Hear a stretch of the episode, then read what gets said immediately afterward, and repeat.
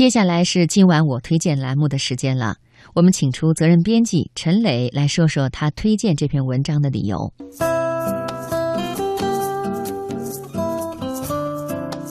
这些年，“呵呵”几乎被公认为是最令人反感的网络词，没有之一。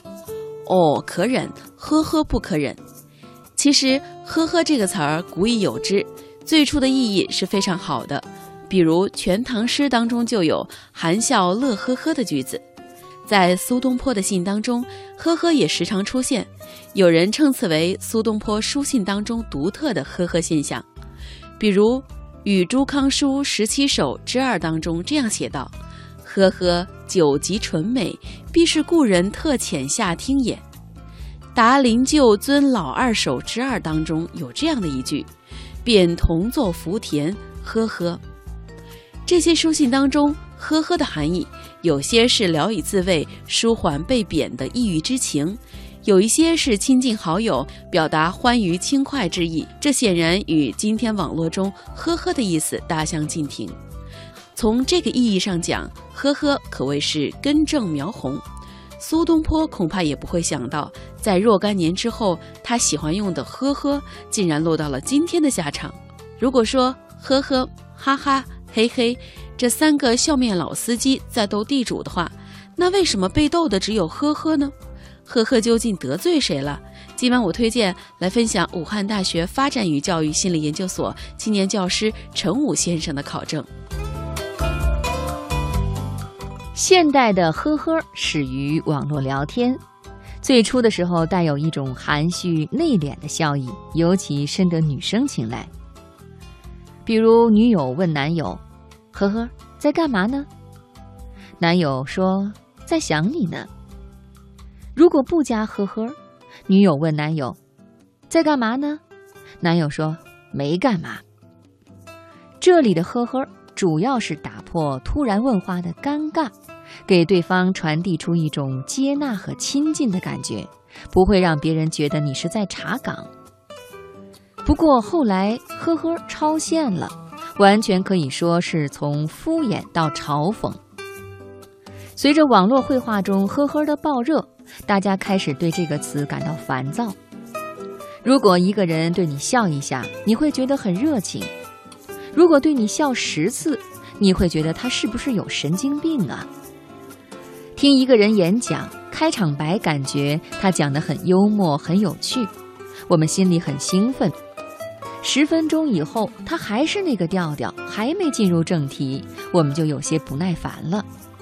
又过了半小时，虽然有一些内容了，但是他还在不断的讲一些冷笑话，我们从后门溜了。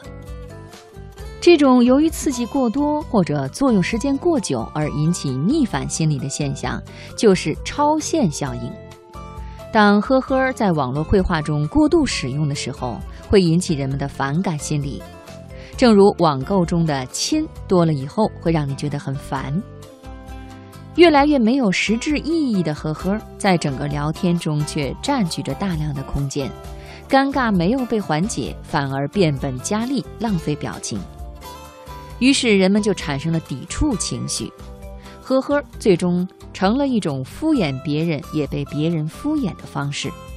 “呵呵”被嫌弃了。在具有放大效果的网络世界中，人们干脆将“呵呵”升级为豪华版敷衍字眼，直接来表达一种无奈和嘲讽。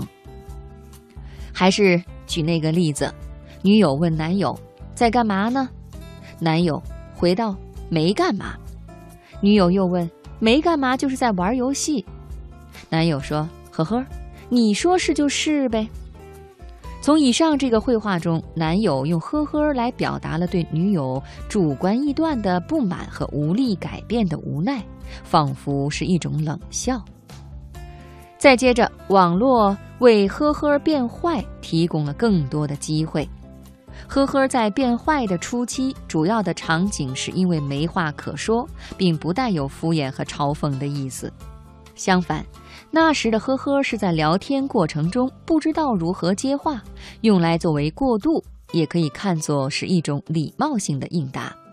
这种无话可说的呵呵出现的根本原因是绘画礼貌原则，也就是别人说了某句话，就算没有什么话说，甚至其实可以不进行回应的时候，我们还是习惯给予礼节性的回应，比如一个微笑的表情，一个拱手，一束玫瑰，或者一个呵呵。